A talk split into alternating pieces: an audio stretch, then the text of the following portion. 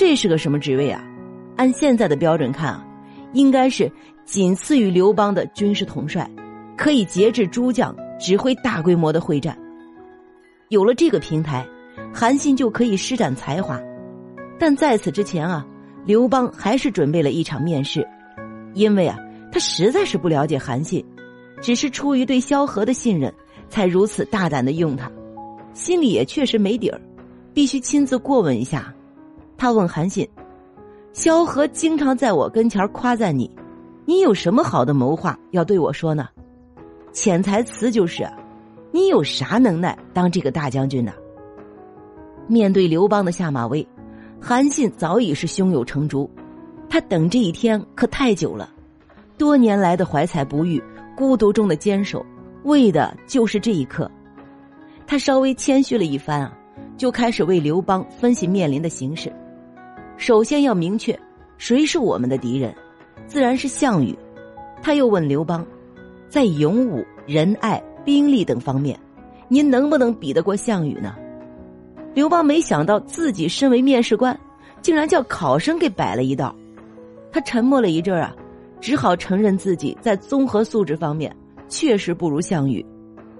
看到老板胸怀宽广、有自知之明，韩信放心了，他耿直的补了一句。我也认为您不如他。每当读到这儿啊，我就有一种感觉：韩信虽然深通谋略，但他确实不是个混官场的人。他没有张良那种不执着于功名的洒脱，也不像萧何那样啊谙熟君臣之道。但说实话，这样的韩信挺招人喜欢，一位真实的天才。他把领导批评了一句啊，才开始真正的回答。他分析了对手项羽。并给他下了一个著名的评语：“妇人之仁，匹夫之勇。”因为妇人之仁啊，他不能及时封赏部下，没有笼络住人才；因为匹夫之勇，他喜欢好狠斗勇，单打独斗，更不能调动部将的战斗积极性。除了性格上的缺陷啊，项羽还有许多失策。他残暴无比，坑杀秦国降卒，三秦父老对他是恨之入骨。又叫人杀害了反秦义军的精神领袖楚怀王，在政治上陷于被动。他任人唯亲，封自己的亲信为王，让各路诸侯啊都不满意。他没有在具有地理优势的关中建都城，却跑到了家乡彭城，杀死义帝，失去天时；建都彭城，失去地利；凶残暴虐，失去人和。总而言之啊，项羽虽然表面强大。却危机四伏，只要反其道而行之，必能打败他。韩信将多年来的思考全盘托出，为刘邦制定了一个打败项羽的总体规划，有理有据，堪称楚汉版的隆中对，一下子就赢得了刘邦的青睐。史书记载啊，刘邦非常高兴，对韩信相见恨晚。哎呀，说到这儿啊，了凡真的很佩服刘邦。这哥们变脸真的是比翻书都快啊！有了机遇，有了平台，接下来啊，就是韩信大展宏图的时候了。让我们来看看他的战绩啊！他用明修栈道、暗度陈仓之计，帮助刘邦进入关中，平定了三秦之地，拉开了楚汉相争的序幕。刘邦彭城大败，仓皇逃窜，韩信重整残兵，打败了追击的楚军。刘邦才缓过一口气来。彭城大败后，魏王豹见风使舵，背叛刘邦，威胁汉军后路。韩信又声东击西，奇袭魏都，生擒魏豹，平定魏国。之后啊，他又受命经略北方，收服了代国，并生擒了代国丞相夏说。正当韩信兵强马壮之时啊，刘邦抽走了他的大量兵力，只留下了少量人马。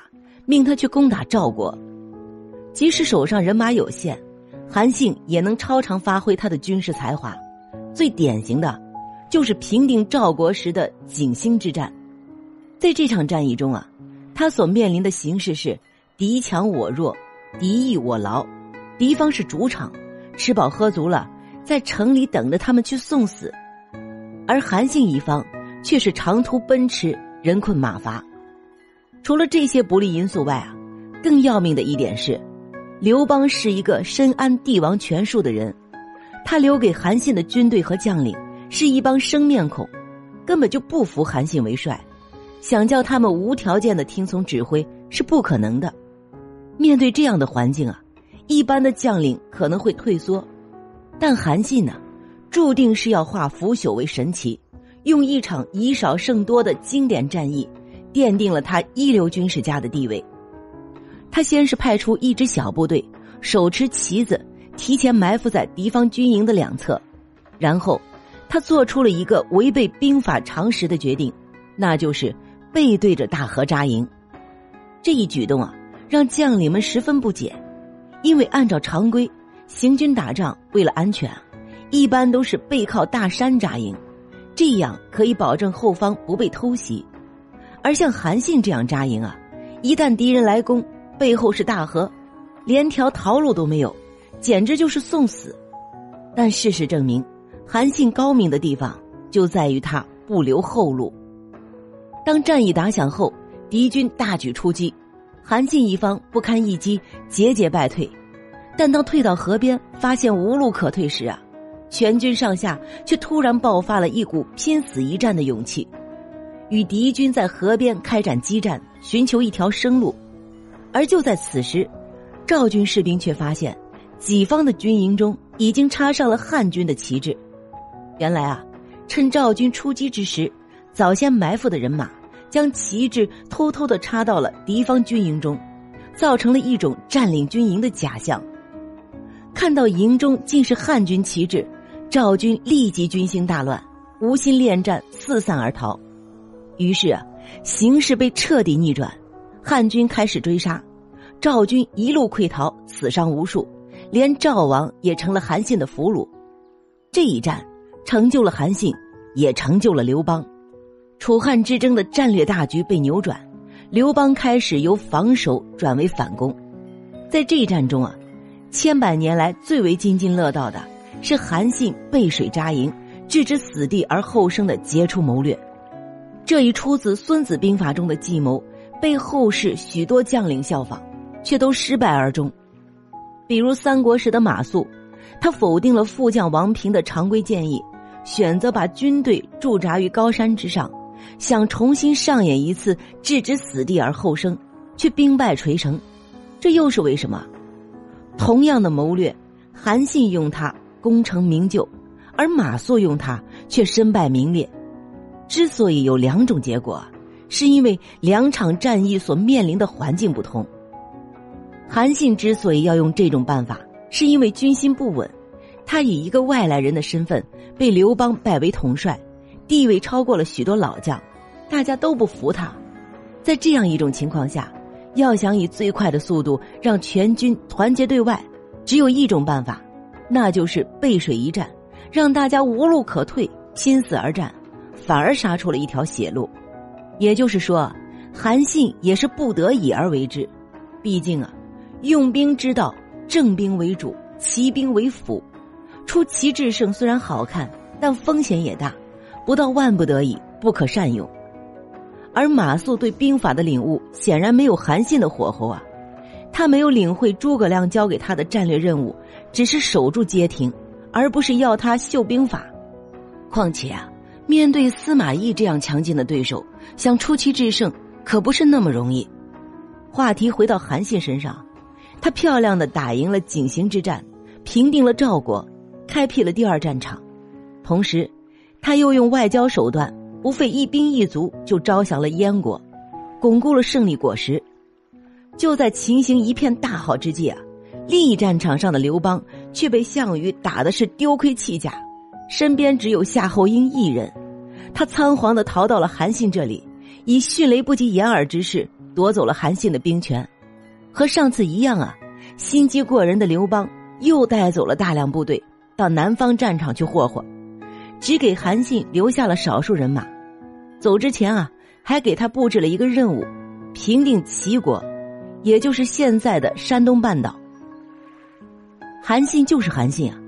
虽然没有撒豆成兵的魔力，但他出神入化的军事才华，总是能够创造奇迹。他用少量的兵马就平定了齐国，让整个北方都飘扬着大汉的旗帜。到这时候啊，项羽才反应过来，放眼北望，大半个中国都被韩信改成了刘姓，而不是姓项。他开始慌了，他万万没想到，韩信这个自己帐下不称职的警卫员，竟然会成这么大的气候啊！于是他派手下最得力的大将龙驹去齐国，想将韩信一举消灭。因为韩信的存在啊，对于他来说简直就是无声的讽刺啊！面对威震河朔的名将，受命北上的龙驹并没有惊慌，他非常自信，因为在他的眼里啊，韩信还是那个站岗放哨的执戟郎中，怎么会是自己的对手啊？龙驹万万没想到啊，他会死在自己看不起的韩信手上，死之前啊，还完美的配合韩信上演了一场兵法秀。